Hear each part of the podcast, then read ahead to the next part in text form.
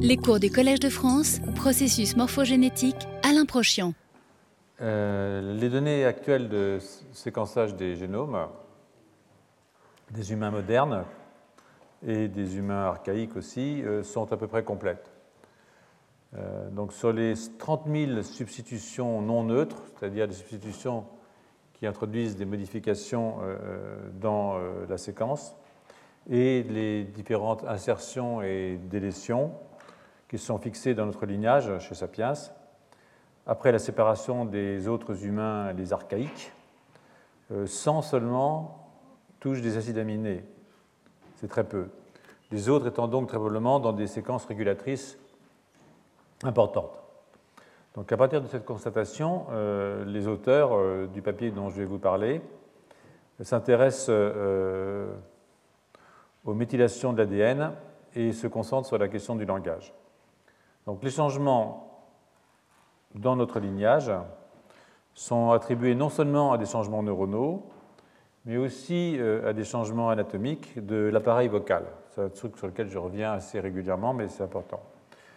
Ce qui semble donc acquis, c'est que euh, même avec notre cerveau, les autres anthropoïdes, avec un cerveau identique au nôtre, les autres anthropoïdes ne pourraient pas avoir notre niveau d'articulation. Qui veut dire que nos cousins Pan, hein, euh, chimpanzés et bonobos, ne sont pas seulement inaptes sur le plan linguistique et grammatical, mais aussi sur le plan de la mécanique vocale. Euh, ce qui ne signifie pas qu'ils sont inaptes à communiquer par un langage des signes, hein, euh, bien mieux que vocalement, même si on peut s'interroger sur la complexité et la richesse de cette communication. Donc pour s'en tenir au seul répertoire vocal, l'étendue des variations phonétiques est dictée par l'appareil vocal ce qui veut dire par la position du larynx, de la langue, des mandibules et des lèvres. Les humains sont les seuls primates, actuellement vivants, hein, euh, les seuls primates, je ne parle pas des, archaïques, hein. les seuls primates à présenter une proportion 1-1, euh, vous voyez, à peu près carré ici, euh, entre les dimensions horizontales et verticales des voix vocales. Cette proportion est spécifiquement humaine et elle est permise par une réduction de la face. Hein, on voit bien que la face du chimpanzé et la face de sapiens, c'est pas la même chose. Une réduction de la face et une descente du larynx. Et que le larynx est en position plus basse chez sapiens que chez le chimpanzé. C'est en tout cas ce qu'on observe euh, euh, entre nous et les chimpanzés, puisque pour Néandertal, euh, les restes cartilagineux sont quasiment absents et qu'on ne peut pas trancher sur la façon, la forme de la bouche d'un néandertalien ou d'un dénisovien. Cependant, comme euh, nous l'avons déjà vu, j'en ai parlé au début, les osioïdes, hein, euh, euh, il est là en jaune, hein. les osioïdes et la forme de la voûte osseuse qui surplombe la cavité buccale sont similaires entre les deux espèces humaines, ce qui ne dit pas si elles ont des capacités vocales et linguistiques identiques, mais probablement sur le plan de la mécanique, ça devait fonctionner à peu près de la même façon. L'article de euh, ses collègues ici s'appuie sur ce qu'on appelle un séquençage bisulfite du génome à partir de fémurs, de dents, de phalanges, de côtes, d'humains modernes, contemporains ou plus anciens et d'humains archaïques, euh, néandertal, dénisoviens. Contemporains plus anciens, ça veut dire euh, des gens qui sont morts récemment, hein, et d'autres qui ont peut-être pu vivre il y a 1000, 10 000, 20 000 ans, mais qui étaient des humains.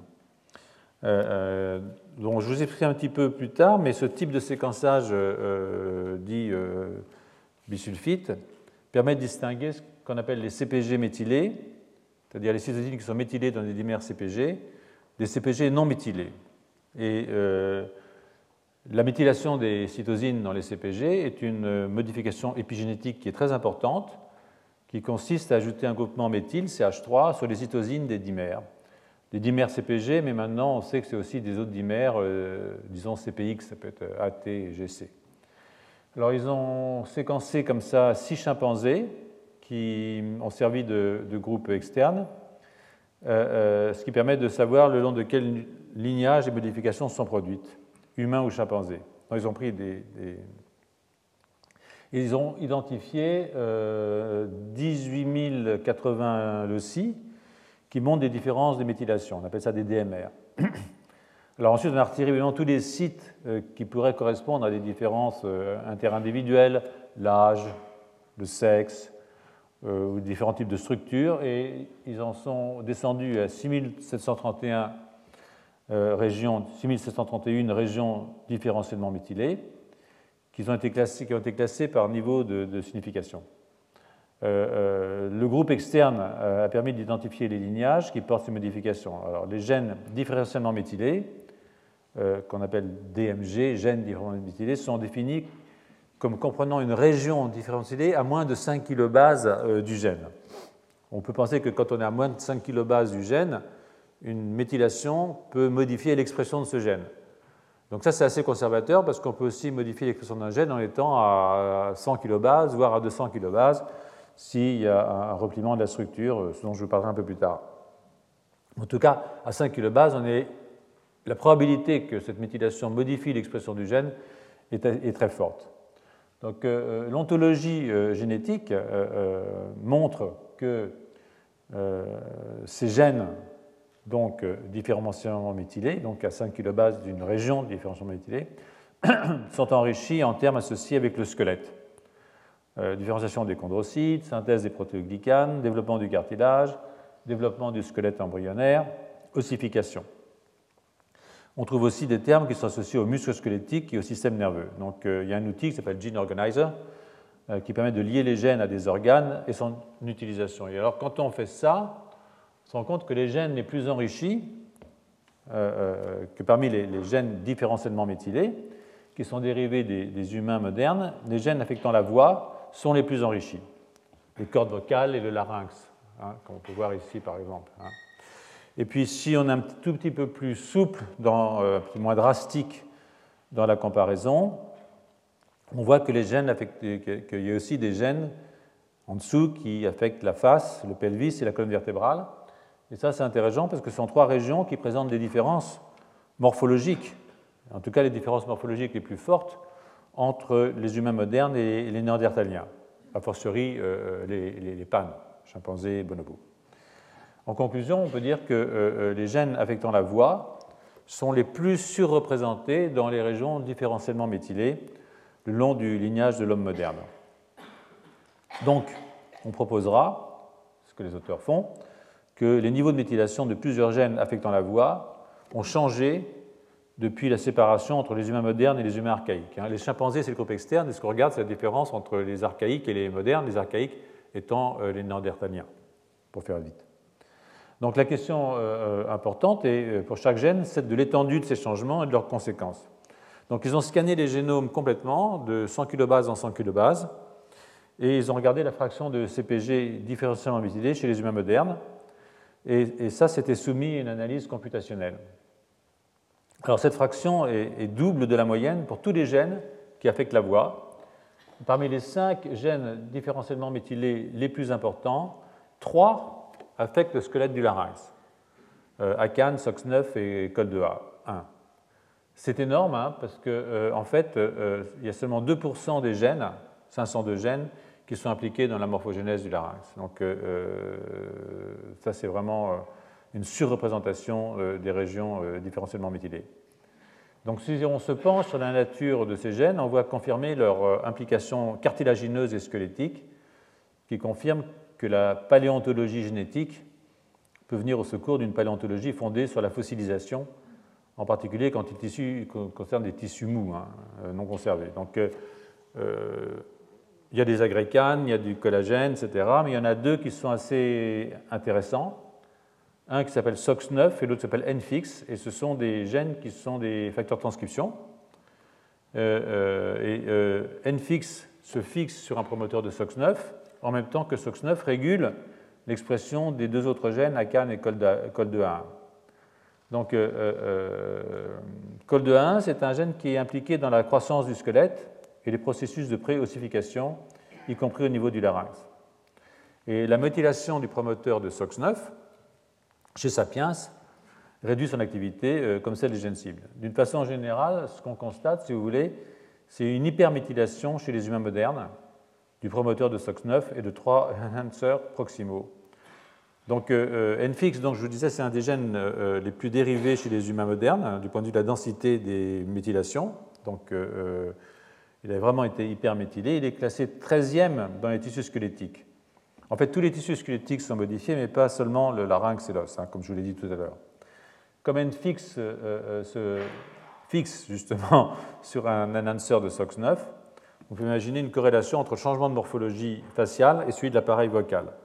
Alors, si vous regardez les, données de la pathologie, des mutations euh, de N fixe, des mutations de affectent la morphologie faciale humaine. Il y a une hypoplasie de la face, hein, voilà, donc ça, c'est une maladie dans laquelle on a euh, euh, euh, des mutations de N fixe.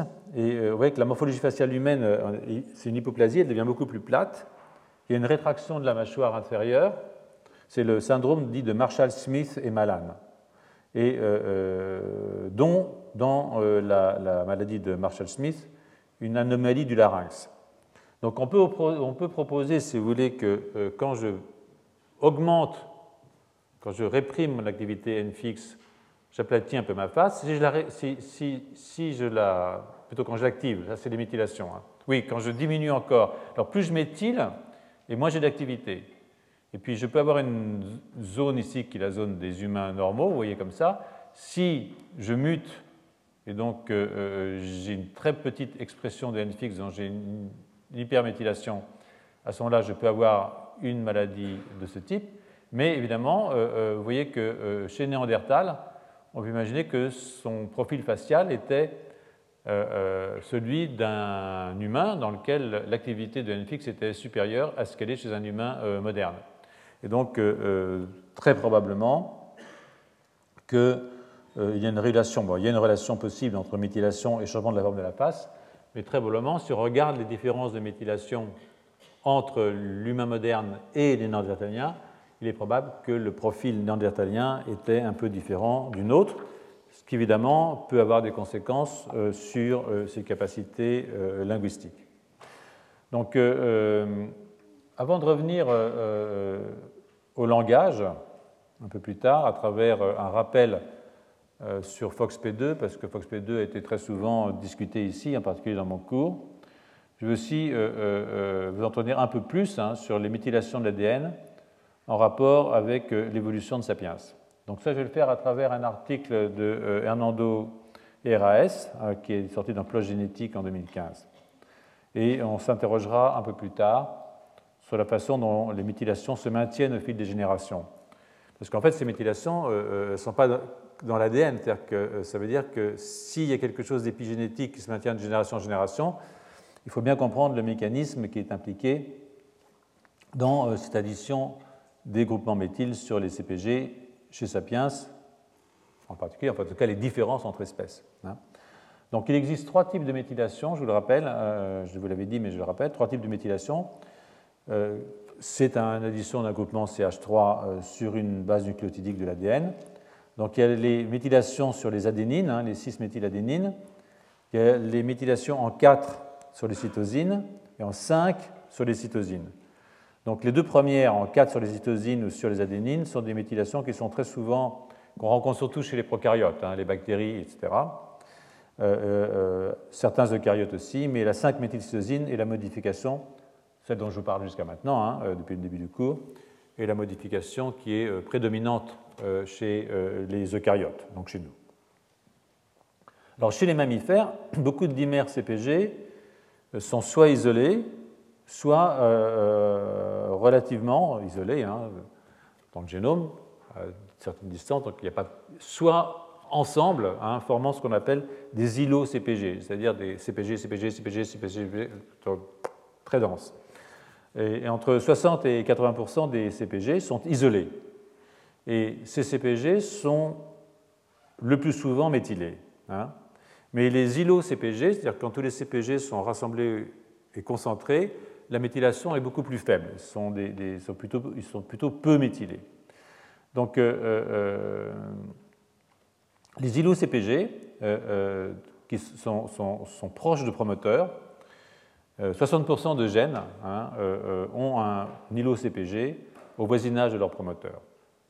Et Quand ils sont méthylés, ce ne sont pas les endroits les plus méthylés, mais quand ils sont méthylés, ça c'est très souvent synonyme de, répression de l'expression. C'est ce qui se passe dans l'inactivation du X, vous écoutez le cours d'Edith Heard, par exemple. C'est ce qui se passe aussi dans les phénomènes d'empreinte parentale, etc. Donc la fonction des méthylations euh, euh, hors des CGI, des îlots CPG, sont assez mal comprises, hein, euh, ces fonctions, même si une méthylation dans le corps du gène, hein, dans le gène lui-même, est souvent associée à une régulation de l'épissage, c'est-à-dire sauter un intron, sauter un intron ou deux introns, rassembler le premier exon au troisième, au deuxième, etc. la répression des éléments transposables, hein, sur lesquels je vais revenir de façon appuyée, du fait de leur rôle dans l'évolution. Les éléments transposables sont des morceaux d'ADN qui soit se décrochent et s'insèrent ailleurs, soit sont transcrits en ARN, puis rétrotranscrits en ADN et vont s'insérer ailleurs. Donc ce sont des éléments qui sont très mobiles dans le génome et qui sont très importants pour l'évolution, comme je viens de le dire. L'impression des éléments transposables passe par leur méthylation. C'est-à-dire que la méthylation des éléments transposables bloque, si vous voulez, la mobilité du génome et donc, d'une certaine façon, l'instabilité du génome. Alors, comme je viens de, vous le dire, euh, euh, jusqu'à récemment, on parlait uniquement des méthylations des CPG, mais aujourd'hui, il faut être un petit peu prudent parce qu'il semblerait que d'autres dinucléotides commençant par une cytosine, CPA, CPT, CPC par exemple, soient aussi reconnus par les DNA méthyltransférases. Rajouter d'un CH3, c'est une enzyme, DNA méthyltransférase, qui rajoute un méthyl sur l'ADN. Euh, il y a un point qui est assez important, euh, c'est la nature mutagène des euh, cytosines méthylées en position 5, des 5 méthylcytosines. En fait, les, 5 méthylcytosines sont susceptibles d'une déamination spontanée qui conduit à une mutation de cytosine antimyline. C'est-à-dire que le CPG va se transformer en TPG. C'est une mutagénèse qui est accélérée, qui est naturelle, et, elle a pour effet qu'alors que la divergence, et ça c'est vraiment important par rapport au mythe des 1,23%, alors que la différence, divergence moyenne entre sapiens et chimpanzés est de 1%, hein, le fameux 1,23%, au niveau des sites CPG, qui sont très importants pour la régulation de l'expression génétique, au niveau des sites CPG, cette divergence passe à 15%. Hein, parce que quand on est méthylé, et comme il y a des, des méthylations différentielles entre l'homme et le chimpanzé, quand je suis méthylé, je peux à ce moment-là introduire une mutation. Donc j'ai des mutations qui sont très enrichies localement, au niveau des anciens sites CPG qui sont maintenant transformés en TPG. Donc euh, cette augmentation de 1% à 15% de divergence au niveau des CPG a évidemment des effets importants sur euh, l'expression génétique. Il est donc admis, eh ben, plus qu'admis, hein, que le, haut taux de déamination des 5-méthylcytosines conduit à une déplétion relative euh, des CPG qui est une caractéristique euh, des génomes de mammifères. Alors, euh, comme je vous l'ai dit euh, il y a un instant, il existe de nombreux, îlots CG, hein, CPG, qui sont peu méthylés. Donc, quand on a plein de CPG, il y a assez peu de méthyle sur les cytosines. Donc, ils sont peu déaminés, transformés CT, mais présents pour plus de 80% d'entre eux à moins de 10 kilobases d'un site de transcription, d'initiation de la transcription. Et, cela répond en partie, hein, euh, nous allons revisiter ce point à un moment donné, à la question euh, euh, de l'héritabilité des patrons de méthylation. Le génome semble contenir une information qui régule le niveau de méthylation, par exemple sous la forme de séquences reconnues par des DNA méthyltransférases. Par exemple, et paradoxalement en apparence, les régions riches en GC ne sont pas favorables à la méthylation, ça je vous l'ai dit. Donc une conséquence de toutes ces observations est que le changement évolutif dans les contenus en CPG contribue à modifier le paysage de méthylation d'une espèce. Et ça, c'est ce que je vous schématise ici en A. Hein. Vous voyez que si vous avez beaucoup de CPG, vous pouvez avoir des transformations CT quand je suis méthylé, et ça, ça conduit à perdre les CPG, et donc ça va diminuer mon niveau de méthylation avec le temps au cours de l'évolution. Si je n'ai pas euh, euh, beaucoup de euh, méthylation, eh bien à ce moment-là, je ne vais pas avoir de mutation, donc mes C vont rester des C, et puis ça sera très bien comme ça. Donc, donc le niveau de méthylation de, cytosine a un rôle, si vous voulez, dans la modification des séquences au cours de l'évolution. Donc les, régions riches en CPG sont appelées des balises CPG, en anglais on dit CPG beacons, et elles sont propices évidemment à, générer des, régions qui sont différenciées entre espèces. Et généralement, ben, ces, balises sont enrichies au voisinage de gènes qui sont importantes pour la cognition et pour le comportement. C'est le cas, par exemple, pour un gène dont je vous ai parlé, HAR1, vous savez, c'est Human Accelerated Region 1, qui est un ARN qui code, euh, euh, c'est un ARN non codant, hein, euh, qui, ça on en a parlé en 2016, joue un rôle dans le développement du, cortex. Donc ici, vous voyez, par exemple, dans la région B, dans la partie B ici, ici qu'une mutation qui affecte la fixation d'un facteur de transcription, là donc j'ai mon facteur de transcription. Ici, j'ai une mutation qui fait que mon facteur de transcription ne se fixe pas, peut avoir un effet assez fort sur euh, la méthylation en aval du euh, site de fixation du facteur de transcription. Et puis euh, en C, ici, vous avez un cas qui est assez intéressant, c'est-à-dire que j'ai un rétrotransposon qui s'est inséré, donc un élément de rétrotransposition. ça, il y avait un transposon là, il a fait un ARN, il s'est transformé en ADN qui est venu se fixer ici. Et ça, ça peut introduire de nouveaux CPG qui peuvent être sujets à, des régulations de la transcription par euh, euh, l'addition d'un méthyle. Ils sont déméthylés là, mais ils peuvent être méthylés. Donc euh, ce sont des mécanismes qui sont des mécanismes importants parce que, évidemment, comme vous le voyez, tous ces problèmes de CPG et de méthylation des CPG joue un rôle très important dans la régulation de l'expression génétique. Euh, euh, il existe plus de 100 régions euh, différentiellement méthylées entre les humains et les macaques. Hein, et ces régions touchent des gènes aux fonctions neurales qui sont souvent, souvent associées à des maladies comme la schizophrénie ou la maladie d'Alzheimer. 14,5% des sites CPG dans les promoteurs seulement 14,5, c'est pas mal, des sites promoteurs sont méthylés différentiellement entre les tissus. Et ça, c'est normal parce que euh, selon que vous ayez un fibroblast ou un neurone, vous n'avez pas exprimé le même type de gène. Et donc, les niveaux de méthylation vont être différents pour réprimer un gène ou ne pas le réprimer selon le tissu dans lequel. Donc, le même gène peut avoir un promoteur dans lequel il y a suffisamment de ou à proximité de promoteur une région suffisamment méthylée pour réprimer le gène. Par exemple, un gène neural ne va pas être exprimé dans un fibroblast, euh, ou bien euh, donc, donc vous avez des différences entre tissus. Euh, euh, et puis, 8,6% euh, environ des CPG présents dans les promoteurs sont méthylés différentiellement entre espèces. Et ceux-là sont responsables de 12 à 18%, de 12 à 20% des différences observées dans l'expression des gènes. Donc vous voyez tout de suite qu'on passe de 1,23%, mais dans des gènes qui sont particulièrement importants, au niveau de la cognition par exemple, vous montez tout de suite de 1 à 18%, c'est quand même pas négligeable. 70, euh, alors là, je vais vous parler un petit peu de 70% des gènes. Alors, question du, sperme qui est une, question intéressante. 70% des gènes dans le sperme des chimpanzés et des humains sont hypométhylés, ont très peu de méthylation, mais avec des différences sur lesquelles euh, je vais revenir dans un instant parce que c'est important sur un plan évolutif. Donc, euh, je passe évidemment sur les différences qui ont été observées dans les cellules sanguines et j'insiste sur les plus de 2000 régions différentiellement méthylés observés avec les humains archaïques, entre nous les humains archaïques, avec des changements très importants dans un complexe, qui est le complexe OXD, qui est un complexe qui est un complexe des gènes OX, et qui évidemment peut avoir à faire avec le plan du corps et surtout la stature, la façon dont se comporte, la longueur des mains, la longueur des bras, etc. Donc euh, euh, le plan du corps d'une façon générale. Euh, donc je viens de vous l'annoncer, euh, je vais discuter avec vous un, article récent, très récent en fait, sur les méthylations différentielles entre le sperme humain et le sperme des chimpanzés. Avant, il faut que je vous rappelle assez brièvement euh, ce que sont les éléments mobiles dans le génome. Hein.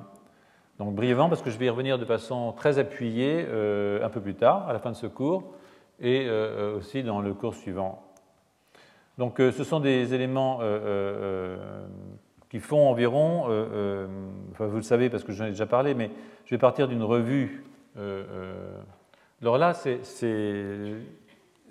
une série de références que vous pourrez aller voir sur, quand le cours sera mis sur, le site web, qui sont importants parce que pour ceux que ça intéresse, vous avez des différences, vous avez des références des articles qui peuvent traiter des choses assez intéressantes, par exemple les régions qui sont différentiellement méthylées et qui ont à voir, euh, entre l'humain et le macaque par exemple, et qui ont à voir avec, par exemple, euh, ce que je vous disais tout à l'heure, la schizophrénie, mais Alzheimer. Là, c'est entre l'humain et le chimpanzé, des gènes différentiellement méthylés dans des structures comme le foie, le cœur et le rein. Là, le sperme, on va en parler dans un instant. Et donc, je pense que si ça vous intéresse, ces affaires, je vous recommande d'aller regarder un tout petit peu certaines de ces références qui sont euh, euh, très intéressantes et je n'ai pas le temps évidemment de vous euh, discuter tous ces articles. Mais ce dont j'ai discuté maintenant, c'est cette question de transposon. Donc ça, c'est une diapositive d'introduction. Dans le génome humain, comme vous voyez, il y a à peu près 45% du génome qui est constitué de transposons, ce qui veut dire d'éléments mobiles. Alors, rassurez-vous, euh, euh, euh, ils ne bougent plus beaucoup. Ils sont ce qu'on dit fossilisés. Donc beaucoup de ces éléments sont fossilisés, mais ça veut dire qu'au cours de l'évolution humaine, vous avez une très grande mobilité de l'ADN dans le génome. C'est-à-dire que le génome est quelque chose d'extraordinairement mobile. Le génome n'est pas un truc fixe, c'est quelque chose qui est très très mobile. Mais en tout cas, il a été très très mobile puisque ces gènes sont là et constituent 45% de notre génome. Donc euh, même si ces éléments sont fossilisés, hein, euh, donc ils ne se déplacent plus d'une région du génome à une autre, hein, ils ne sautent plus, hein, ils sont des gènes sauteurs mais ils ne sautent plus, euh, ils ont conservé des fonctions régulatrices. Et ils ont gardé ces fonctions parce que soit ils encodent des ARN régulateurs, c'est-à-dire qu'ils sont transcrits, ça fait des ARN, et ça c'est des ARN qui sont régulateurs, soit parce qu'ils ont généré des domaines nouveaux, des domaines nouveaux de fixation de protéines régulatrices.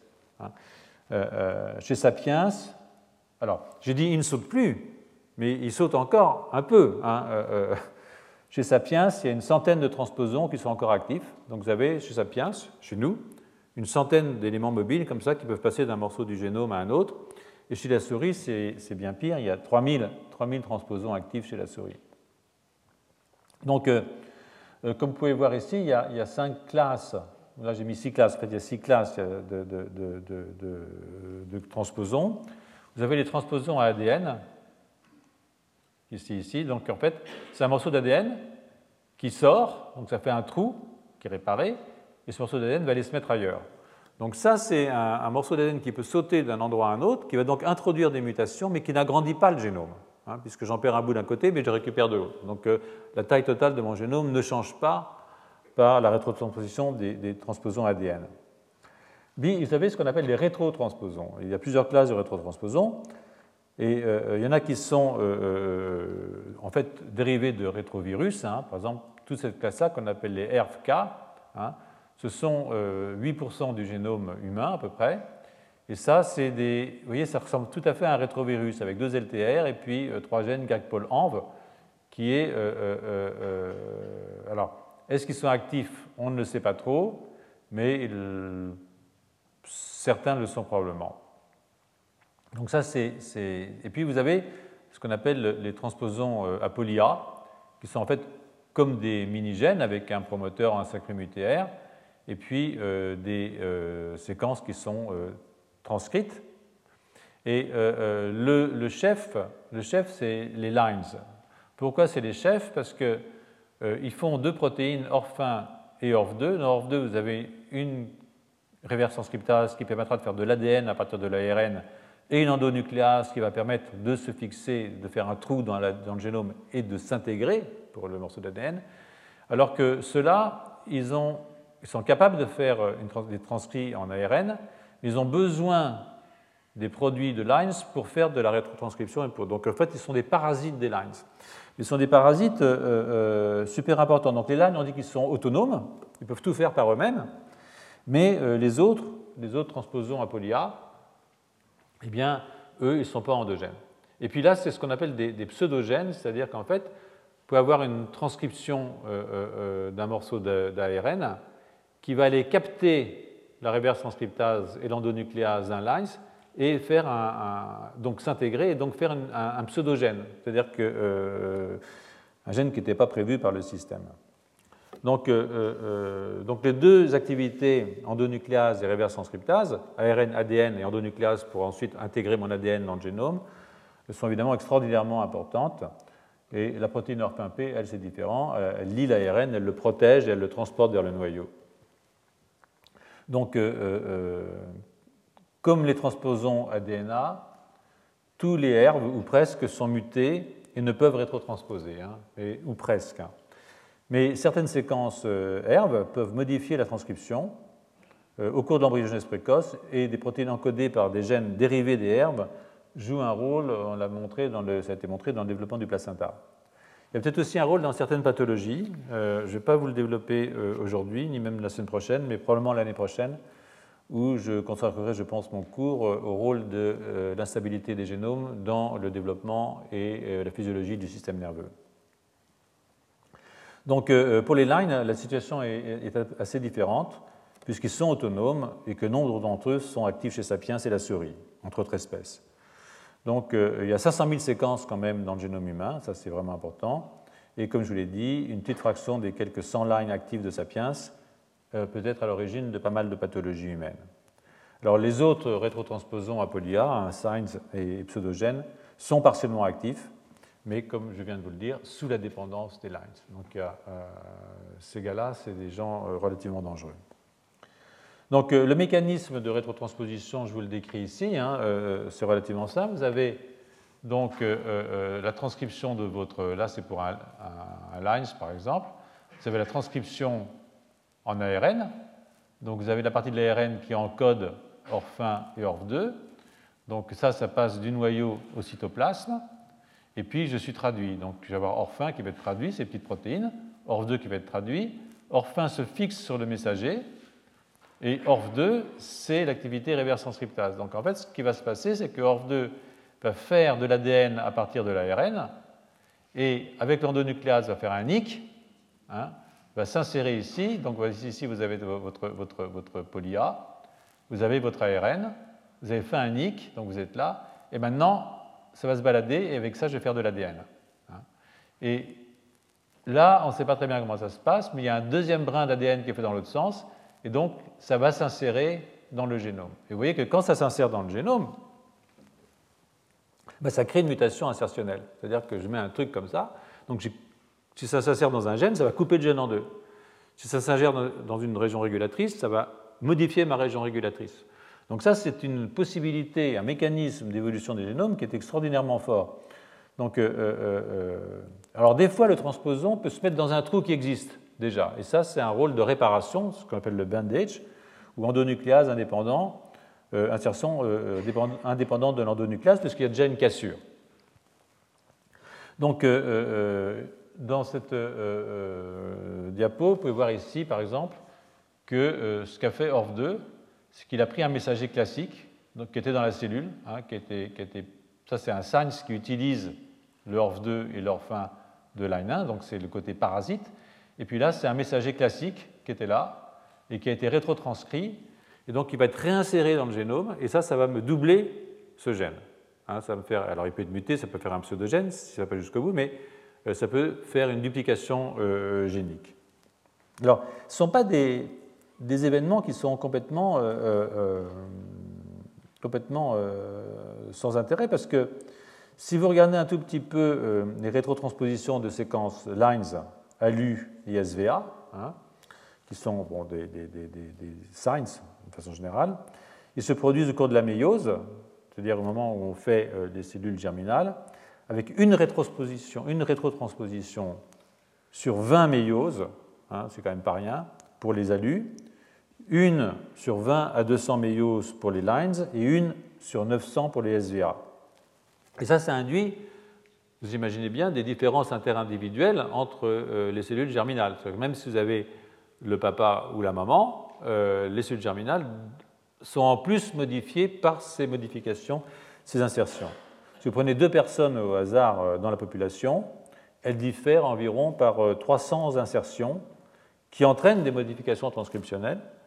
Et euh, ces rétrotranspositions, alors ça c'est au cours de, dans les cellules germinales, mais ces rétrotranspositions touchent aussi des tissus somatiques. Hein. et par exemple les cellules souches neurales. Et ça, je ne sais pas si vous vous rappelez l'année dernière, mais je vous avais raconté qu'il y a des cellules souches neurales dans l'hippocampe qui font des nouveaux neurones glutamatergiques dans l'hippocampe, dans ce qu'on appelle le gyrus denté. Et dans cette prolifération, des, alors ça c'est les cellules souches, ça c'est le comportement d'amplification, ça c'est la différenciation, donc ça fait comme ça. Et à ce niveau-là, hein, vous avez une rétrotransposition, en tout cas c'est ce que propose euh, Rusty Gage, ce qui fait qu'au bout d'un certain temps, même si vous avez deux jumeaux, hein, eh bien, euh, ils auront des modifications de leur euh, génome au niveau des cellules souches, des, neurones qui sont générés au niveau de l'hippocampe. Donc, probablement que dans d'autres tissus somatiques, on a aussi des modifications de ce type. Donc, je vous indiquerai plus tard, j'y reviendrai, et ça c'est indiqué ici, que, et là c'est indiqué avec des séquences ALU, hein, donc euh, des, des, signs, c'est bien que quand vous avez euh, des duplications comme ça de fragments assez régulièrement espacés dans le génome, au moment des recombinaisons, vous avez des reconnaissances qui font que vous allez avoir des délétions de gènes et vous avoir des duplications de gènes. Et ça, c'est très important parce que euh, c'est un très fort moteur évolution que de perdre un gène ou que de dupliquer un gène. Et donc euh, j'y reviendrai un petit peu plus tard euh, dans, dans, ce cours. Donc maintenant que nous sommes armés de ces éléments rudimentaires de connaissance, hein, sur lesquels je reviendrai, je vais revenir tout de suite à la question des méthylations, en particulier au niveau de la lignée germinale, parce que c'est une chose qui est de grande importance, puisque évidemment, à toute modification au niveau de la lignée germinale a de fortes chances d'avoir des effets euh, euh, au cours du développement hein, et ou de devenir héréditaire. Donc euh, je pars d'un article assez récent de, Fukuda qui discute l'évolution du méthylome. Le méthylome, vous savez, on dit le transcriptome, le méthylome, le machin. Donc le méthylome, simplement les, régions qui sont méthylées différentiellement dans les différents organismes. Euh, de méthylome dans le sperme des primates. Euh, en lien avec les insertions de rétrotransposons et l'instabilité génétique. Euh, alors les auteurs commencent, par, rappeler que la plupart des CPG sont méthylés, ce qui n'est pas entièrement vrai, puisque vous avez vu que euh, je vous ai dit que dans les îlots CPG, les méthylations ne sont pas très fortes, mais que cette méthylation est réduite dans les CGI, dans les îlots CPG, ce que je viens de vous dire. Et puis la méthylation est évidemment faible dans les promoteurs et dans les enhancers qui sont actifs. C'est-à-dire que quand je suis actif, euh, je ne suis pas méthylé. L'hypométhylation est synonyme d'activité euh, transcriptionnelle. Alors, c'est jamais noir et blanc. Bien sûr, il peut y avoir des exceptions qu'il faut être méthylé pour être actif. Parce que, évidemment, euh, la biologie, c'est toujours comme ça, il y a toujours des exceptions et, des modifications. Mais en général, c'est une règle qui, tient. Et donc, la méthylation est réduite dans les îlots-CPG et dans les promoteurs et les annonceurs actifs en contraste avec un niveau très élevé de méthylation dans ces mêmes éléments quand les gènes qu'ils contrôlent sont réprimés au niveau transcriptionnel. Et si on compare des espèces proches, euh, euh, les changements ne se trouvent pas tant au niveau de la séquence des protéines. Hein. en fait, c'est des mutations qui sont assez rares. Les, protéines sont plus ou moins les mêmes entre un chimpanzé et un humain, c'est les mêmes protéines essentiellement. Mais les modifications, euh, ce, sont des modifications qui affecte le site d'expression, le niveau d'expression et la durée d'expression d'un gène. Et ça, ça a à voir avec la régulation. Hein. Où suis-je exprimé? À quel niveau? Et pendant combien de temps? Ce n'est pas le gène qui lui-même modifié, c'est les éléments régulateurs qui sont modifiés. D'où l'importance des modifications dont je suis en train de vous entretenir. Donc ces modifications des éléments régulateurs ou de leur activité passent par plusieurs canaux, bien entendu, euh, euh, dont leur mutation, dont des modifications des histones euh, qui structurent la chromatine, mais aussi, dont aussi la méthylation. Et on estime aujourd'hui que de 12 à 20 des différences d'expression génétique entre chimpanzés et humains sont explicables par des méthylations dans les promoteurs. Hein. Donc ça, c'est pas, c'est pas 12 à 20 c'est pas mal. Donc euh, les modifications de méthylation ont des effets sur euh, la fixation des facteurs de transcription ou de protéines. Alors un des, exemples classiques, c'est ce qu'on appelle les CCTC Binding Factors, CTFC, qui n'ont pas d'activité transcriptionnelle par eux-mêmes. Euh, ils se lient à une autre protéine qui s'appelle la coésine et ils jouent un rôle très important dans la structure tridimensionnelle de la chromatine. Euh, euh, et là encore, les transposons ont une fonction évolutive, puisque 4% des sites de fixation de ces facteurs sont dérivés d'éléments de type SIN, de type ALU, encore reconnaissables. Hein. Donc, donc, ça veut dire en fait que ces, insertions dans le génome ont eu un rôle non seulement de modification de la structure linéaire du génome, mais aussi de la structure tridimensionnelle du génome. Alors cette structure tridimensionnelle est très importante dans la régulation de l'expression génétique, hein, parce qu'elle produit ce qu'on appelle des, des, TAD, c'est-à-dire des, domaines euh, euh, topologiquement associés. Hein. C'est un terme qui a été inventé par Edith Heard, euh, Topologically Associated Domains, et euh, euh, euh, ça, c'est évidemment crucial parce que la structure tridimensionnelle va vous mettre par exemple un enhancer à côté d'un promoteur. Hein. Et donc ça, ça va modifier votre activité transcriptionnelle. Donc, et c'est pour ça tout à l'heure je vous disais, bah, quand j'ai une région qui est méthylée à 5 kilobases, je suis à peu près sûr qu'elle aura un effet, et puis j'ai ajouté tout de suite, mais ça peut aussi avoir un effet si elle est méthylée à 100 kilobases.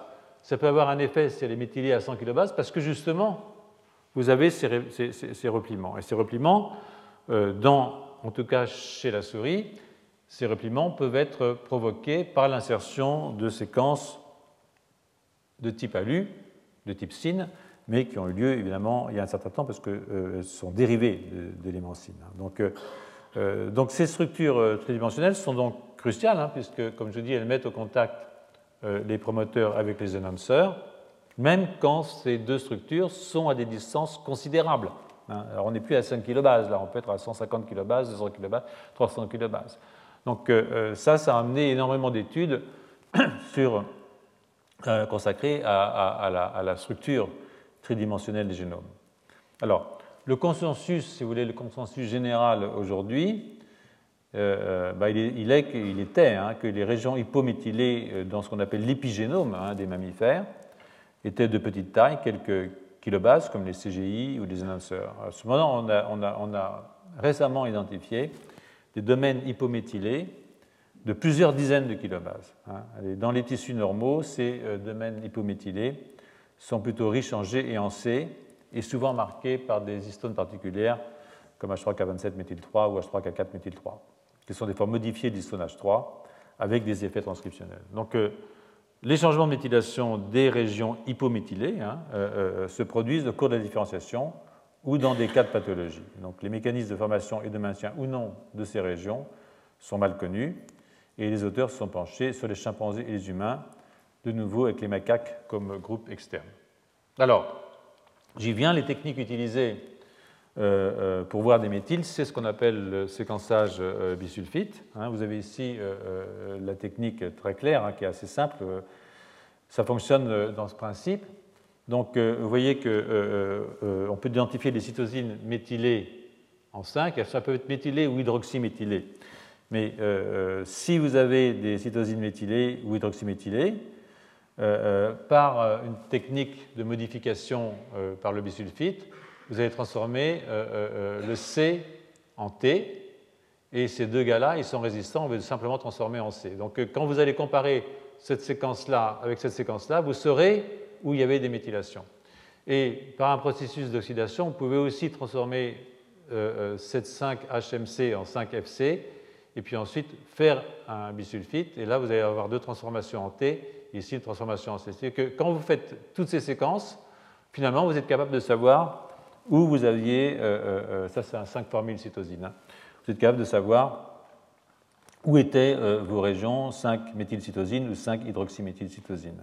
Donc ça, c'est euh, simple, hein, et euh, à partir des données de la littérature, les auteurs ont vérifié, ont pu établir hein, qu'il existe de nombreuses régions différentiellement méthylées et qui sont espèces spécifiques. Donc ça, c'est ça qui est important. Et ces régions différentiellement méthylées entre les espèces, c'est-à-dire qu'avec des différences de méthylation qui sont espèces spécifiques, qui marquent l'appartenance à une espèce, eh bien, il se trouve qu'on euh, euh, euh, en trouve dans le sperme et elles sont très fréquemment dans des régions intergéniques. Hein. Donc, les régions intergéniques, c'est des régions qui sont entre les gènes. Et dans ces régions intergéniques, eh bien, il y a souvent des séquences répétées de type rétrotransposon. Et dans les cellules somatiques, les neurones, les fibroblastes, les muscles, hein, ces régions sont plutôt dans les promoteurs, dans les exons et dans les introns. Donc euh, euh, c'est une différence euh, probablement importante, mais quelle est l'importance On ne le sait pas. Et ce qu'on peut dire, c'est que les régions qui sont hypométhylées de façon espèce spécifique dans le sperme ne le sont pas dans les tissus somatiques. Donc il y a une différence qui se produit évidemment au cours de la différenciation. Que je me trompe dans mes diapositives. Alors, euh, ça, ça veut dire, en fait, qu'il s'est produit une dérivation très rapide du méthylome. Dérivation, c'est-à-dire une évolution très rapide le des gènes du méthylome dans le sperme depuis la séparation entre les chimpanzés et les humains. Donc, euh, euh, humains, chimpanzés, et là, vous avez une grande modification du méthylome. Et si vous introduisez un macaque, toujours comme groupe externe, eh bien, les auteurs ont identifié euh, euh, quelque chose comme 3112 euh, domaines hypométhylés et 2563 hyperméthylés chez Sapiens, contre 22 000 hypométhylés et 608 hyperméthylés chez le chimpanzé, toujours espèce spécifique. Et l'analyse de ces régions révèle que pour le sperme, mais pas pour les cellules somatiques, les régions différentiellement méthylées sont très enrichies en rétrotransposons. Donc, euh, en fait, 40% des régions différentiellement méthylées dans le sperme contiennent des rétrotranspositions de la famille ALU, enfin ALUY en fait, SVA beaucoup moins, et THEC1 encore beaucoup moins. Donc, euh, ces derniers sont des rétrotranspositions LTR, hein, dérivés de rétrovirus. Et si je m'en tiens aux ALUY, hein, qui sont des séquences de type SIN, en fait, il y en a énormément de séquences ALU chez Sapiens, qui forment la grande majorité. Les niveaux de méthylation aux abords des ALU sont en général plus bas hein, euh, euh, euh, chez Sapiens que chez. vous voyez, vous avez ici une, insertion et vous voyez que les niveaux de méthylation sont plus bas chez Sapiens que chez le chimpanzé. Là, on, regarde human versus chimp et là, versus une chimp. Et ça, c'est une insertion d'un SVA. Et là, c'est l'insertion d'un ALU. Et vous voyez que vous avez des modifications de méthylation qui sont liées, en fait, à euh, l'insertion de ces, de transposons. Donc euh, euh, les auteurs ont remarqué que certaines de ces régions qui sont différentiellement méthylées dans le sperme sont très très grandes, elles ont plus de 20 kilobases. Hein, et donc, cela les a conduits à, rechercher des régions qui sont hypométhylées dans les tissus humains et chimpanzés, sans se préoccuper trop des, des, régions espèces spécifiques. Hein. Et il est apparu assez clairement que euh, le sperme, hein, chimpanzé humain, contient plus de régions euh, hypométhylées que les tissus somatiques. Hein. Donc, euh, je ne vais pas rentrer trop dans les détails parce que ça peut vous embêter, mais si vous regardez ici les régions différentiellement méthylées, vous voyez qu'entre l'humain et le chimpanzé, il y a des régions qui sont différentiellement méthylées, qui sont ici en noir, et il y en a plus dans le sperme, hein, ici, que dans euh, les tissus somatiques. Vous voyez ici la différence ici est beaucoup plus grande que ces deux cercles qui sont quasiment concentriques. Donc, euh, euh, ça veut dire que ces régions ont très fortement évolué entre humains et chimpanzés dans le sperme des deux espèces. En plus, ce qui est vrai, c'est qu'il y a trois fois plus de régions chez Sapiens que chez Pan, qui sont donc hypométhylées. Et 234 euh, euh, des très grandes régions hypométhylées chez Sapiens sont vraiment spécifiques de notre espèce. Il n'y a que chez nous. Hein. alors que 9 des 236 sont spécifiques de Pan seulement. Donc euh, ces régions sont méthylées chez le macaque, ce qui indique que c'est bien un trait qui est dérivé chez Sapiens, puisque le macaque, il est comme le chimpanzé de ce point de vue-là. Donc c'est quelque chose qui nous est arrivé postérieurement à la séparation des chimpanzés, et euh, ce sont des régions qui sont localisées dans des régions pauvres en GC, pauvres en gènes, riches en L1. Donc, euh, euh, et beaucoup sont dans le chromosome X. Donc, ce que je voulais aussi vous rajouter là-dessus, c'est que l'hypométhylation est très souvent associée à des instabilités chromosomiques dans certaines maladies, dont certains cancers. Et pour ce qui est plus important pour nous, hein, ici, c'est qu'elles sont associées à des variations dans le nombre de copies génétiques, ce qu'on appelle les CNV, Copy Number Variations. et les variations en copies génétiques sont très importantes dans énormément de maladies qui sont liées à des variations en nombre de copies génétiques. Donc il est apparu hein, que les, régions hypométhylées partagées par les deux espèces ou spécifiques de l'humain sont très souvent associées donc à ces, euh, euh, domaines, euh, à, des, à, des, à, des, CNV. Alors je ne sais pas si j'ai mis une dia là-dessus, mais ce n'est pas impossible, oui. Voyez donc quand vous avez des régions qui sont différentiellement méthylées entre l'homme et le singe, hein, ici vous avez une région ici qui est hypométhylée, chez l'homme uniquement, vous avez à proximité une région qui, est, qui a un changement dans le nombre de copies du gène. Vous avez ici la même chose ici, pour une autre, une c'est sur le chromosome 4, c'est sur le chromosome 6. Et donc euh, euh, ça peut avoir, avec ce que je vous disais tout à l'heure, de la possibilité de euh, faire des crossing over et d'introduire ainsi des duplications génétiques. Donc, on peut supposer hein, qu'il existe un lien entre les régions hypométhylées dans le sperme et les différences spécifiques entre les espèces et des changements génétiques entre les espèces.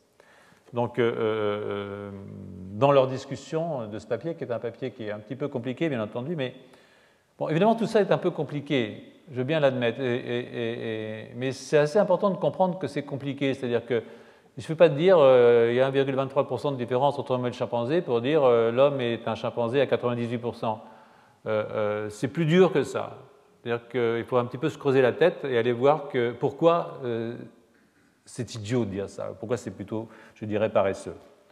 Donc, dans la discussion, les auteurs reviennent sur le contenu du papier.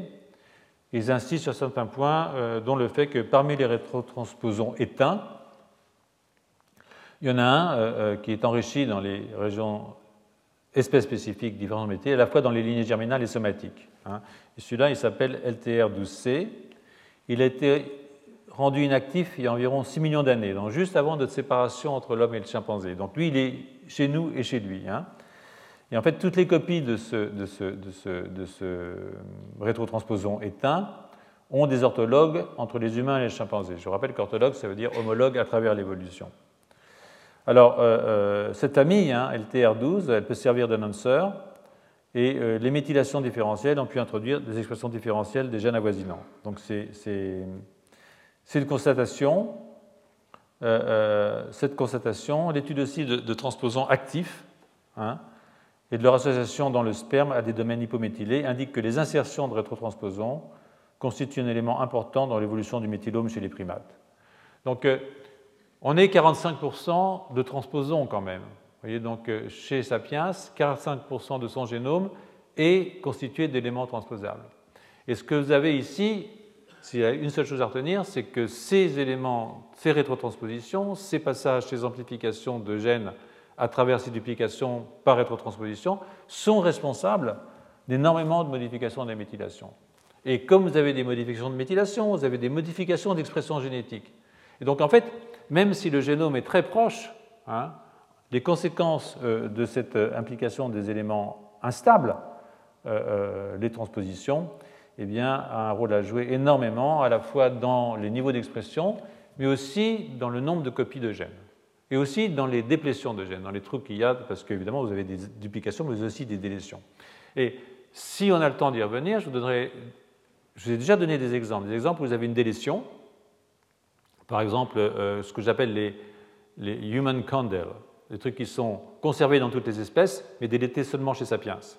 Vous vous rappelez, je vous ai parlé de ça sur la sensibilité à la testostérone, par exemple, et la féminisation euh, du mâle chez Sapiens et chez les espèces euh, civilisées, entre guillemets, les bonobos, par exemple. Et puis, il y avait d'autres condèles, je vous ai parlé, un condèle qui met un, un récepteur à Wnt, qui est un facteur amorphogène, près d'un annonceur et qui fait qu'on a une plus grande prolifération de cellules souches dans le système nerveux. Et ça, c'est une délétion. Je vous ai aussi montré des duplications. Je vous ai parlé de SGARP-P2 une fois. Vous avez une duplication du gène, et ensuite le gène est tronqué, la forme dupliquée, euh, il y a le gène complet, mais les formes dupliquées sont tronquées et servent, en fait, jouent un rôle d'inhibiteur de l'expression de l'activité de la protéine complète. et ralentit le développement du cortex. un effet de néoténie dans le développement du cortex, avec plus d'épines dendritiques. Si j'ai le temps, je vous rappellerai ça parce qu'en fait, l'origine de ces délétions et l'origine de ces duplications, qui peuvent être suivies ensuite de modifications des gènes dupliqués, ont un rôle évidemment très important à jouer dans l'évolution et en particulier dans l'évolution du système nerveux. Donc euh, ce n'est pas uniquement un problème de génétique, hein, parce que ça a évidemment des conséquences importantes sur le développement euh, des organes. Alors, comme le langage, euh, évidemment, hein, si on veut penser les différences entre l'homme et le chimpanzé, on est obligé de s'intéresser aux questions de langage.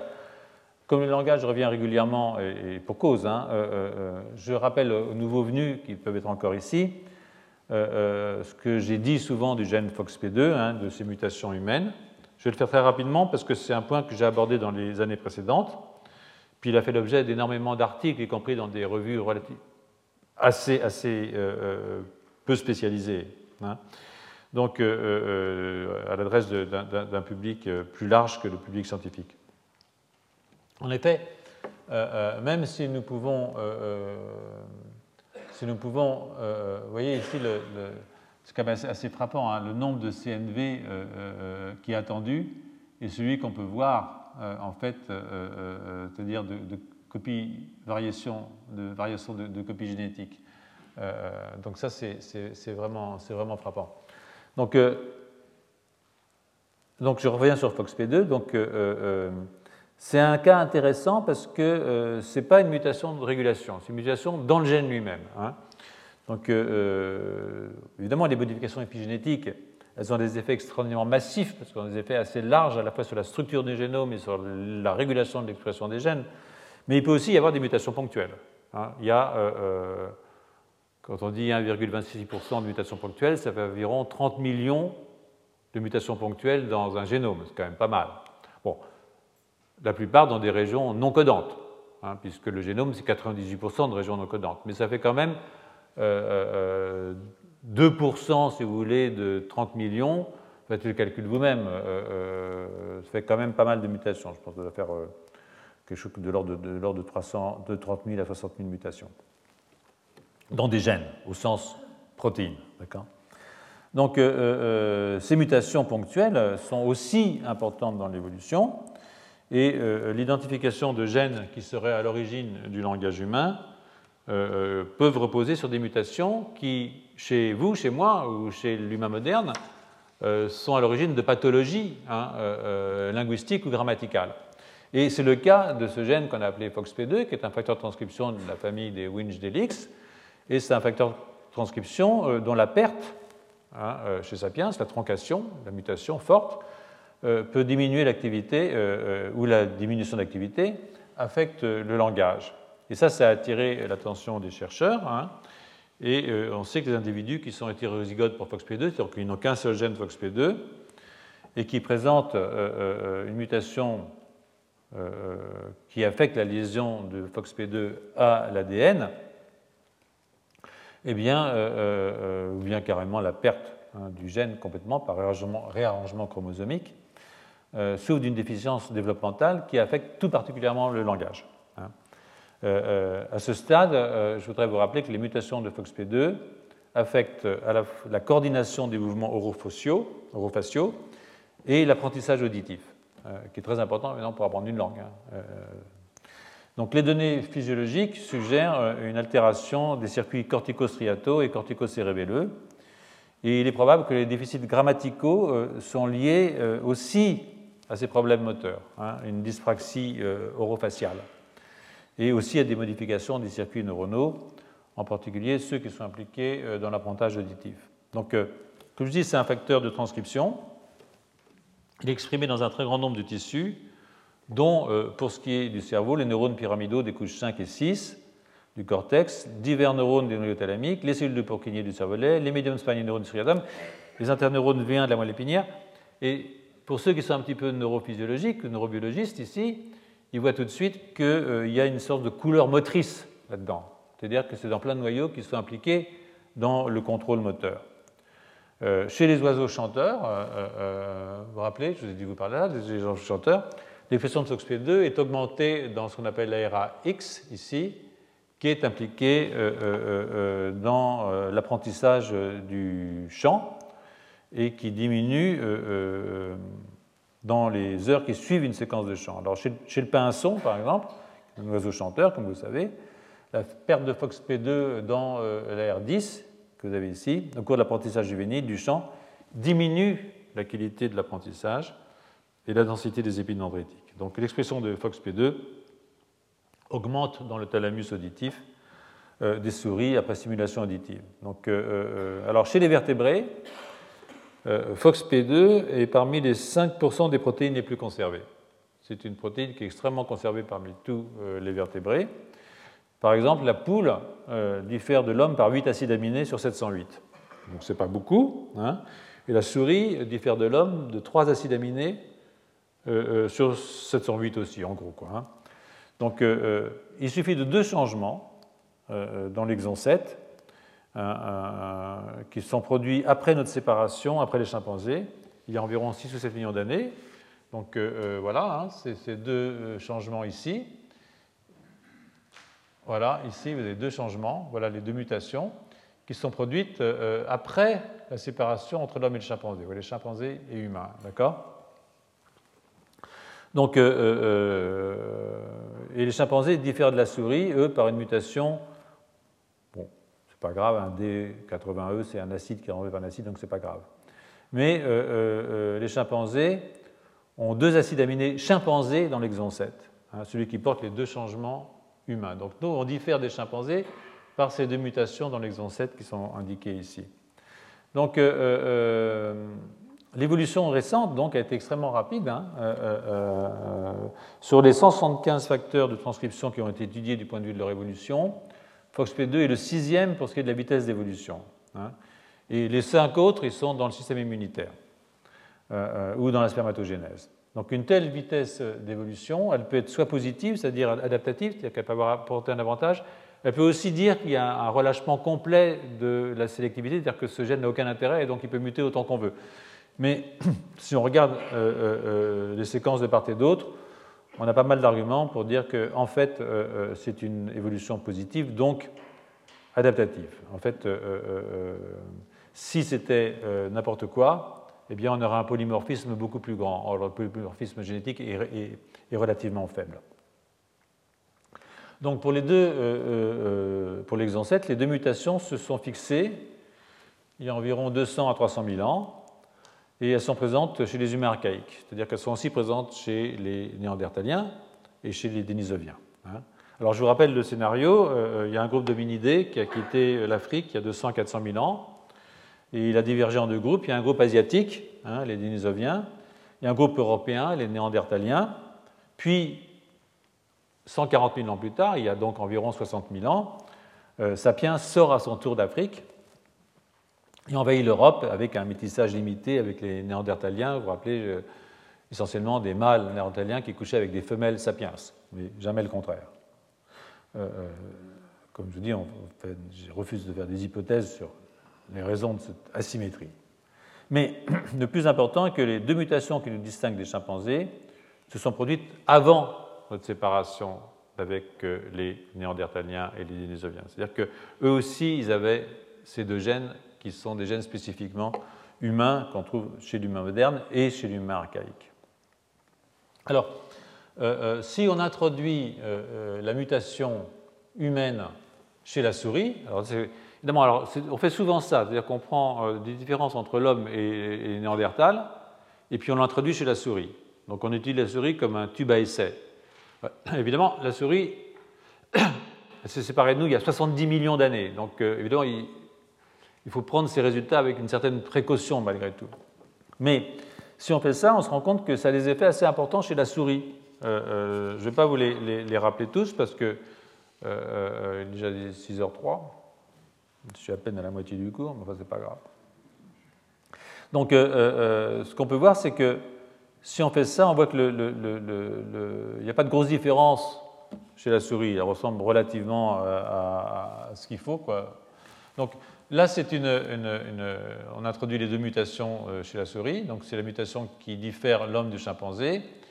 Et puis, on compare ça avec des souris hétérozygotes. je vous expliquerai pourquoi ou pas, mais ça n'a pas d'importance. Alors que, aussi, ici, une, hétérozygote, c'est pour montrer que la mutation qu'on introduit chez la souris, elle n'introduit pas une inactivation du gène. Et vous allez voir pourquoi, parce que, en fait, quand vous faites ça, ça c'est l'hétérozygote, il varie dans le sens inverse, au niveau par exemple de la synthèse de neuromédiateurs, hein, de ce qui se passe dans la souris euh, euh, dans laquelle on a mis les deux gènes humains. Donc en fait, le fait d'avoir introduit ces deux gènes humains n'abolit pas, si l'activité de FOXP2, mais il donne une activité contraire, contraire euh, de ce qu'on a quand on inactive un des allèles. Et donc, vous pouvez regarder, ça c'est des comportements hein, de la bestiole. En fait, avoir mis les trucs humains, ça lui fait, un coup. Et aussi, quand vous mesurez la synthèse de certains neurotransmetteurs, ici, la concentration de dopamine corticale. Donc, tout ça pour vous dire que euh, euh, ces mutations elles ont une certaine importance euh, dans le développement de la souris. Et d'ailleurs, si vous regardez ici, par exemple, vous introduisez le gène humain dans cette souris par transgénèse. Et vous voyez que ici, je pense que c'est au niveau du striatum, mais il me semble, je me souviens plus très bien, oui, c'est les, les, median spiny neurons. Vous voyez qu'ils ont une arborisation dendritique plus compliquée, c'est-à-dire que morphologiquement, ces neurones sont plus compliqués. Et surtout, vous avez une augmentation de euh, euh, ce qu'on appelle la, long-term depression, c'est-à-dire un phénomène d'apprentissage qui est plus fort quand j'ai les euh, gènes humains, quand j'ai les deux mutations humaines. Sont des mutations. Et de nouveau, je suis prudent parce que c'est la souris et c'est 70 millions d'années. Mais ça veut dire que ces mutations ne sont pas neutres sur le plan ni de la morphologie, ni de la physiologie de mes souris. Et en plus, ça leur donne des changements sur le plan des compétences vocales. Donc je ne rentre pas dans les détails euh, euh, vous avez les références des articles pour aller les chercher. Mais euh, finalement, les, animaux humanisés, hein, ce qu'on appelle ça, c'est humanisé pour FOXP2, ont des différences en fait pour les paramètres qui ont à voir avec l'analyse des pics de fréquence. Hein. Donc c'est vraiment aventureux hein, de comparer les vocalisations d'une souris au langage humain. Euh, même si chez tous les mammifères terrestres, vous avez des vocalisations qui sont créées par un souffle d'air euh, qui vient des poumons et qui passe par le larynx, qui produisent une vibration des cordes vocales euh, ou active un, soufflet aérodynamique comme chez la souris. même si les humains ont des vocalisations innées, grognement par exemple, comme les souris, la plupart des vocalisations sont apprises, hein, pas comme chez la souris, mais peut-être et en partie comme chez les oiseaux. C'est une question qui reste un petit peu en suspens, bien entendu, mais ce qui est important, c'est de voir que vous avez des différences quand même, euh, euh, que ces deux mutations ont des effets forts, euh, en tout cas dans le tube essai ASS souris, sur la morphogénèse, sur les niveaux de neuromédiateurs, sur l'apprentissage synaptique vu par la dépression à long terme. Et donc, probablement, on peut jouer un rôle dans la capacité motrice, hein, essentiellement, euh, de Sapiens de contrôle hein, de l'appareil euh, euh, vocal et linguistique. Donc, je viens de faire allusion à l'apprentissage du chant chez les oiseaux, qui a des ressemblances assez fortes avec celui des vocalisations chez les humains, et qui engage les mêmes circuits, hein, les circuits des ganglions de la base et leur modulation de dopaminergique. Donc, donc, si on supprime FOXP2 dans les ganglions de la base, striatum en particulier des oiseaux chanteurs, ça affecte leur capacité d'imitation vocale, et chez Sapiens, je vous l'ai dit, les porteurs d'un allèle muté de FOXP2 ont des modifications de la structure et de la physiologie du striatum, en même temps que des handicaps linguistiques et grammaticaux. Donc euh, euh, on peut faire l'hypothèse que ces deux mutations dont nous sommes bénéficiaires, enfin bon, je pense, oui, euh, auraient contribué à augmenter la finesse du contrôle moteur des muscles orofaciaux. Et rappelez-vous ce que je vous ai dit tout à l'heure avec les méthylations différentielles, et la façon dont en fait notre système orofacial est aussi modifié hein, de façon épigénétique. Donc euh, vous avez des interactions entre des modifications génétiques, par exemple comme celle de FOXP2, des modifications épigénétiques qui vont vous modifier la forme euh, euh, de la bouche, la descente du larynx, l'histoire de l'osioïde, enfin tout ça. Et ces interactions font que fondamentalement, nous sommes probablement capables de, parler quand d'autres espèces, les chimpanzés ne sont pas capables. Et pour les néandertaliens, il y a toujours ce doute, puisqu'ils ont la modification épigénétique, génétique, la même que la nôtre, les deux mutations dans FOXP2, mais euh, d'un point de vue épigénétique, euh, c'est peut-être un tout petit peu différent. Donc euh, je vais en rester là pour cette affaire. et cette année, je vais faire l'impasse sur la question du déplacement des bords, hein, parce que vous savez, on est toujours dans cette question de l'agrandissement du cerveau. Hein. Les, les, 400 cm3 d'un chimpanzé, les 1300 cm3 d'un sapiens ou 1400 cm3 d'un sapiens qui est aussi une différence énorme par rapport au 1,23%. Là, on est dans les 400%, hein, c'est quatre fois plus, donc euh, c'est quand même pas, rien. Mais, comme je vous le disais dans un des cours, ce n'est pas uniquement un problème d'agrandissement du cerveau, le cerveau qui a cette taille-là qui devient comme ça, mais c'est aussi évidemment, quand j'agrandis mon cerveau, euh, euh, le problème de déplacement des bords, c'est-à-dire j'agrandis, mais en même temps, je vais donner plus de place à l'avant et moins de place à l'arrière. Hein. Et ça, euh, euh, je vous renvoie évidemment euh, au cours de l'année dernière, mais ce qui se passe dans le cerveau humain, c'est qu'il y a une place plus grande faite aux aires antérieures hein, par rapport au cerveau postérieur. Hein. Et ça, des, des, manips par imagerie par résonance magnétique que j'ai décrites l'année dernière, donc je vous renvoie au cours de l'année dernière, suggèrent que ces modifications ont une base génétique, hein, avec au moins quatre grands domaines le domaine frontal, au moins quatre grands domaines, le domaine frontal, euh, euh, euh, le domaine sensoriel, le domaine temporal, et puis un domaine postérieur, qu'on pourrait dire un domaine visuel pour faire large. Hein. Et c'est une division grossière, évidemment, qui, nous rappelle les expériences de génétique qui avaient été faites, qui ont été faites il y a plusieurs années par l'équipe de Denis Soleri, qui démontrent que si on modifie l'équilibre entre deux facteurs de transcription, eh bien, euh, on peut modifier les surfaces occupées par les aires antérieures ou postérieures. Hein. Donc ça, je vous rappelle ça. Oubliez ça, ce n'est pas la peine. Vous avez euh, deux facteurs de transcription, un bleu et un rouge. Je ne dirai pas comment ça s'établit. Mais disons que le bleu, ce serait euh, PAX6 et que le rouge, ce serait MX2, qui sont deux facteurs de transcription. Et vous voyez que pour un cerveau qui a la même taille, hein, si je supprime un de ces facteurs de transcription, eh bien, je vais augmenter l'avant au dépend de l'arrière. Et que si je supprime l'autre, ou si je diminue son activité, c'est un facteur, diminution de PAC6, small i, je vais augmenter l'arrière au dépend de l'avant. Et là, vous voyez, c'est le système sensoriel. On voit que dans un hétérozygote EMX2, c'est-à-dire que j'ai retiré qu'un seul des gènes, mais vous voyez que le système sensoriel, qui est représenté ici, c'est la représentation des vibrisses sur le museau d'une souris, vous voyez qu'il est postériorisé et que le système visuel postérieur, il est diminué de taille. Donc en fait, il suffit, et, ce que vous voyez aussi, c'est ça qui est important, c'est que la taille globale de mon cerveau n'est pas modifiée. Donc euh, je peux augmenter la taille du cerveau, et ensuite je peux, par des mutations génétiques ou par des mutations qui affectent l'expression de ces gènes, par exemple des régulations des promoteurs de ces gènes, ou des méthylations des promoteurs de ces gènes, où ils vont être moins exprimés d'un côté que de l'autre, eh bien, je vais pouvoir modifier le bord et, par exemple, donner de l'avance, avantage à la région antérieure par rapport aux régions postérieures. Donc, euh, euh, je ne vais pas euh, trop rentrer là-dedans parce que je voudrais quand même pouvoir en terminer avec les aspects génétiques essentiels, et en particulier ceux qui sont liés, comme je vous le disais, à l'instabilité du génome. Hein. Et donc, je reviens, je reviens à mes affaires de transposons. Et je terminerai euh, dans 15 jours euh, euh, en revenant sur la physiologie et la morphogénèse. Mais je ne suis pas sûr que j'aurai le temps. Peut-être que je resterai sur les transposons. Je suis désolé, mais je verrai. Mais c'est une affaire qui est vraiment importante si on veut vraiment comprendre la différence entre. veut comprendre d'abord l'évolution en général, hein, vertébré, invertébré, tout ce que vous voudrez, mais aussi si on veut comprendre ce qui nous sépare les singes que nous sommes aux singes qu'ils sont. Hein, euh, pas les mêmes singes tout à fait.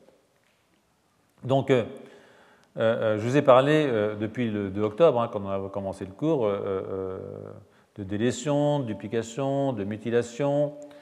J'aurais pu insister, je ne l'ai pas fait, sur les épissages alternatifs. Et en fait, tous ces événements qu'on va voir avec l'expression génétique, donc la régulation de l'expression des gènes, pas les gènes eux-mêmes, mais la régulation de leur expression, tous ces éléments sont fortement influencés par les insertions euh, euh, d'éléments transposables. Hein. Donc, euh, dans la mesure où le génome est composé pour 45% hein, chez Sapiens de tels éléments, même fossilisés, il est probable, comme cela a été démontré pour le méthylome du sperme, que cette histoire de mobilome hein, a joué énormément dans l'évolution des espèces et tout particulièrement dans les voies séparées, prises d'un côté par les humains et de l'autre par les primates non humains. Au premier moment desquels, bien sûr, on va mettre les chimpanzés. Ils sont quand même nos cousins les plus proches. Hein, ça, c'est pas, pas, négociable. Euh, dans cette optique, je crois qu'il est intéressant de se penser sur la façon dont les transposons modifient la physiologie du génome et sur les insertions qui se sont produites depuis notre séparation d'avec euh, ces lointains cousins. Et c'est euh, ce sur quoi je vais maintenant m'engager. Donc je vais commencer par une revue extrêmement simple, que vous avez déjà vu une image de ça. Hein. C'est la revue donc, euh, de Kazazian. Hein. Donc de nouveau, on a les différentes classes de, de, mutations, de transposons. Hein, je ne vais pas revenir là-dessus. Là, c'est un glossaire. Et donc, euh, pour ceux d'entre vous qui sont intéressés, je les engage à aller prendre cette référence sur le site et de regarder euh, le glossaire qui est évidemment euh, important si on veut creuser un tout petit peu. Alors, comme je disais, les transposons ADN, quand ils sautent, ils se décrochent, ils laissent un, un espace qui se referme, bien entendu, et ils se mettent ailleurs. Donc, en fait, même s'il y a beaucoup de transpositions de transposons ADN, ça n'augmente pas la taille du génome, hein, parce que ce que je perds d'un côté, je le gagne de l'autre, ou ce que je gagne d'un côté, je l'ai perdu avant. Donc ça, c'est autre chose. Mais les autres, euh, évidemment, euh, euh, ils ont. Euh, donc, on ne s'étonnera pas, c'est seulement 3% du génome. Hein. Ils sont quelque part par là. mais les autres, évidemment, il y a un phénomène d'amplification qui est lié au fait que je suis transcrit, puis rétrotranscrit, puis inséré. Donc, ce qui, en fait, est une sorte de multiplication de ce gène, c'est-à-dire que c'est un envahissement du génome jusqu'à occuper 45% du, territoire. Donc, je vous ai dit que euh, l'histoire de placenta, je n'ai parlé. Euh, je ne vais pas vous embêter et répéter ce que j'ai dit tout à l'heure. Euh, donc là, le mécanisme de rétrotransposition, je vous l'ai donné déjà il y a un certain temps, tout à l'heure, donc je ne vais pas revenir dessus. Hein. je vous ai dit que les rétrotransposons et, il n'y a que le LINES qui est autonome, donc en fait, les autres utilisent les protéines ORF1 et ORF2 euh, des lines. Et puis, euh, euh, je vous ai, je ne répète pas, le nombre de mutations, 20, 20, 20, 1 sur 20 méioses pour etc. Alors, les éléments mobiles, et ça c'est un, point intéressant, ont d'abord été identifiés, caractérisés comme des agents mutagènes, hein, à l'origine de maladies. Par exemple, quand vous sautez, vous insérez dans un gène, que vous interrompez le gène, si ce gène est intéressant sur le plan physiologique, vous allez provoquer une maladie. Hein.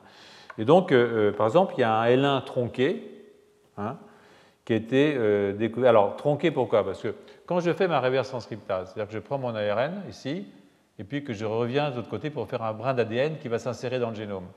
Des fois, je m'arrête avant la fin. Je tombe. Et donc, je ne transcris pas entièrement mon ARN. Et donc, je fais un ADN tronqué. Mais comme la région 5' est extrêmement importante pour la transcription, ce truc-là, il va être inséré, mais il va être inséré pas complètement, ce qui fait que je vais avoir un morceau qui va devenir inactif. Hein. Donc je peux insérer un élément comme ça, qui peut être un élément tronqué, dans un gène, pas forcément tronqué, mais par exemple, euh, euh, il y a un gène qui, code pour le facteur 8, euh, qui est donc impliqué, dans, dont la mutation a un rôle à jouer dans l'hémophilie. Et donc, euh, euh, il y a un élin tronqué dans le gène de facteur 8 dans un cas d'hémophilie qui a été découvert. Hein. Il y a d'autres insertions pathologiques de ce genre ont été découvertes depuis, hein, euh, y compris dans les tissus somatiques. Il y a un truc dans le cancer du côlon, par exemple. Et il y a aussi des maladies du système visuel. Donc, dans le cancer du sein,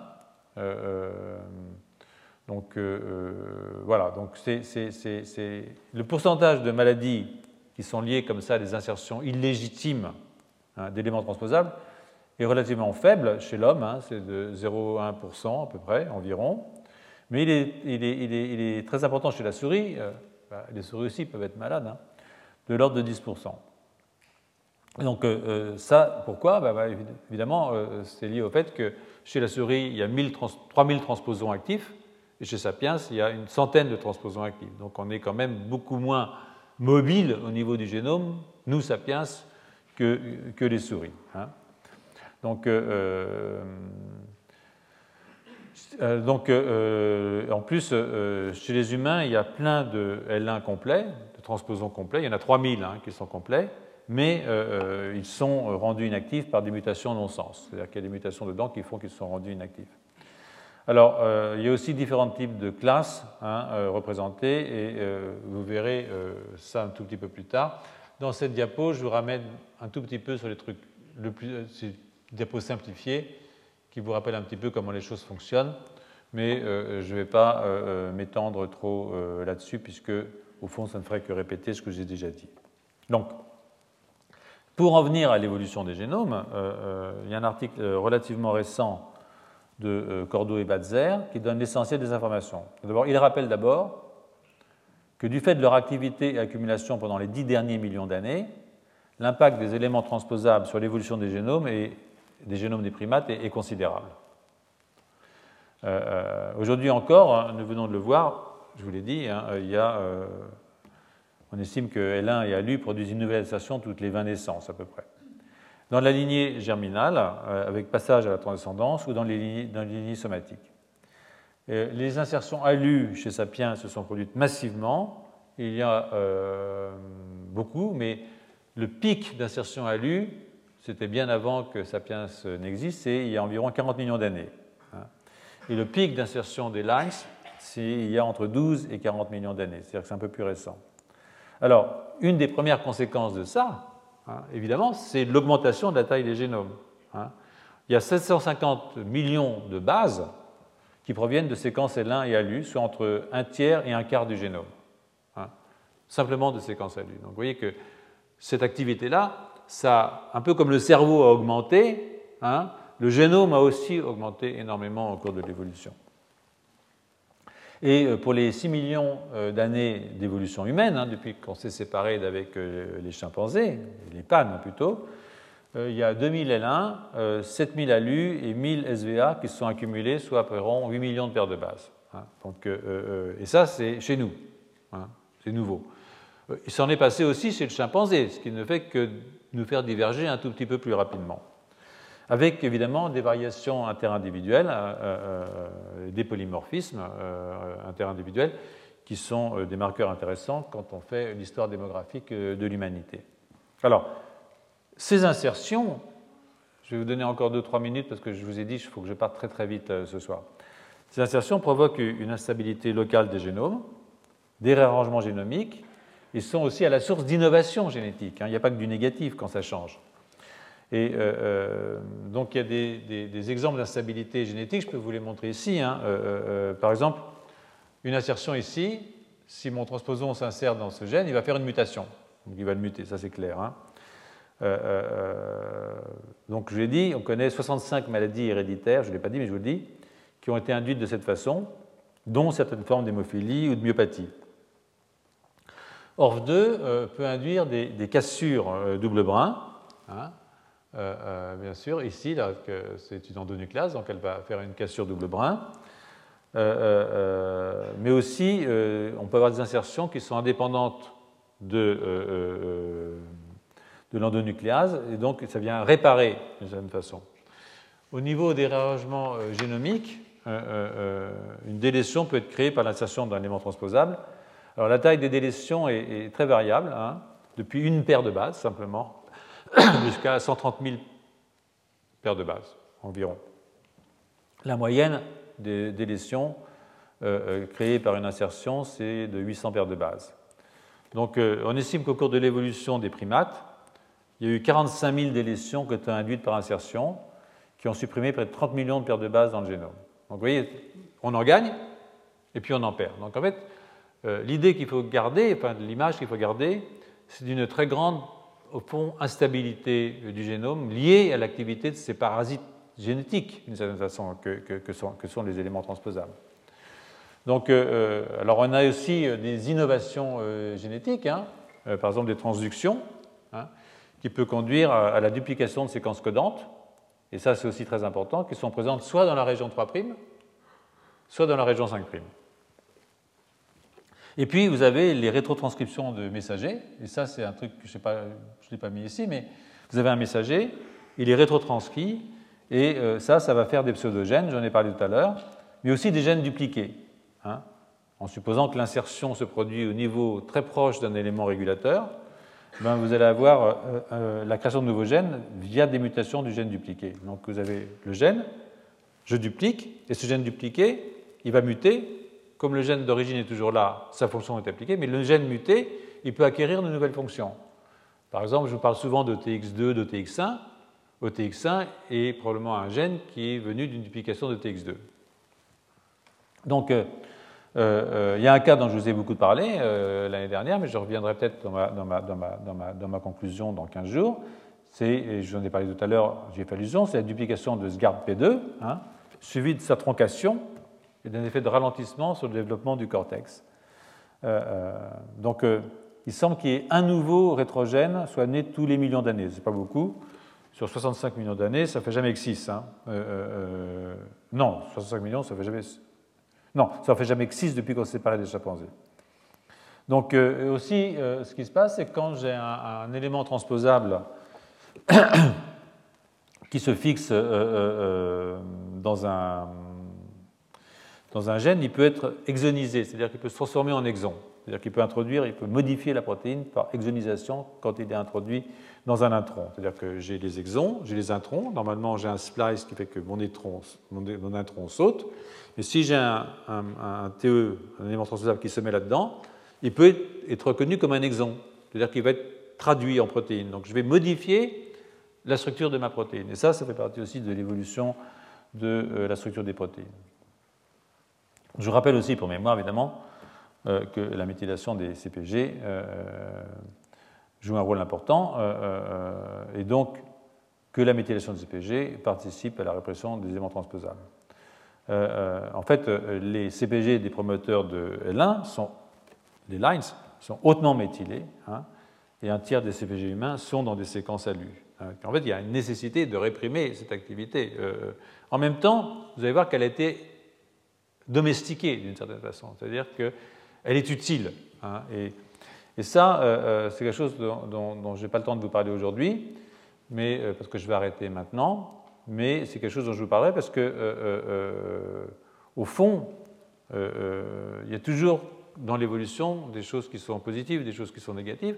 Et en fait, ces éléments transposables qui peuvent être des destructeurs, hein, ils vont introduire des mutations, ils vont introduire des cassures, euh, en même temps, ils sont aussi physiologiquement actifs, ils ont aussi un intérêt, et euh, euh, j'ai donné encore un tout petit paragraphe, et je reprendrai la semaine prochaine sur l'intérêt. Donc, ils jouent un rôle important dans le développement et la physiologie des organismes actuels. Hein. Donc,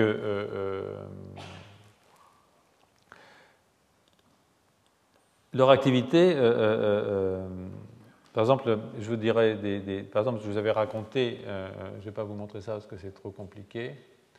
Euh, ça, c'est une exonisation, hein, je vous rappelle. Donc là, par exemple, ce transposon s'est mis dans un intron entre deux exons, et puis tout d'un coup, il produit un nouvel exon. C'est-à-dire que ça va me donner une complication de ma protéine. Hein.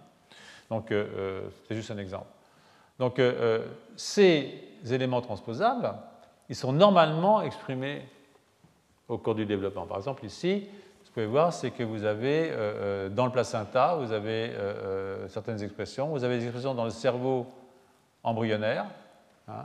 et puis ensuite vous allez voir que des activités aussi dans le cerveau adulte. par exemple, L1 est plus exprimé, c'est un line, est plus exprimé dans le cerveau adulte que dans la peau. Hein. donc ça va être différent entre les organismes. Et ici, vous avez quelque chose sur lequel j'avais attiré votre attention l'année dernière et encore cette année, c'est que dans les cellules souches, hein, vous avez de la rétrotransposition. hein, donc souche neurale. Donc je vais arrêter là. Je reprendrai, je résumerai la semaine prochaine un tout petit peu ça pour que, parce que c'était un cours compliqué, effectivement. J'en ai conscience. Donc je vais vous le simplifier pendant les 15 jours qui viennent, faire un petit résumé simplifié de cette affaire. Et je repartirai sur euh, euh, ben, le rôle physiologique, de toute façon, des lines, parce qu'il euh, y a un rôle physiologique qui est important. Et puis, vous voyez, j'ai quand même un petit peu de retard sur le cours, mais je ne veux pas gâcher la chose en, l'expédient. Et donc, la semaine prochaine, je vous ferai un petit résumé, pour pas dans dans 15 jours, un petit résumé pour que les choses, parce qu'on accueille la FRM la semaine prochaine, donc on m'a privé d'amphi. Euh, tant pis pour l'envie d'amphi. Voilà. Euh, euh, mais dans 15 jours, d'abord, vous aurez le temps de réfléchir. Vous l'aurez eu sur le site. Éventuellement, je pourrai répondre à certaines questions et essayer de vous éclairer. Et puis, nous terminerons sur la fin des transposons. Et si j'ai le temps, je reprendrai des exemples de physiologie pour montrer comment des modifications qui sont créées par des éléments transposables peuvent se traduire en modifications au niveau cérébral et rendre compte des différences qu'on peut avoir entre les humains archaïques et les humains modernes. Mais pour ce qui nous intéresse le plus aujourd'hui, parce que les archaïques n'existent plus, même s'ils ont leurs défenseurs, entre les chimpanzés et nous. Et vous verrez pourquoi nous ne sommes pas des singes comme les autres. Voilà. Je vous remercie. Retrouvez tous les contenus du Collège de France sur www.colège-2-france.fr.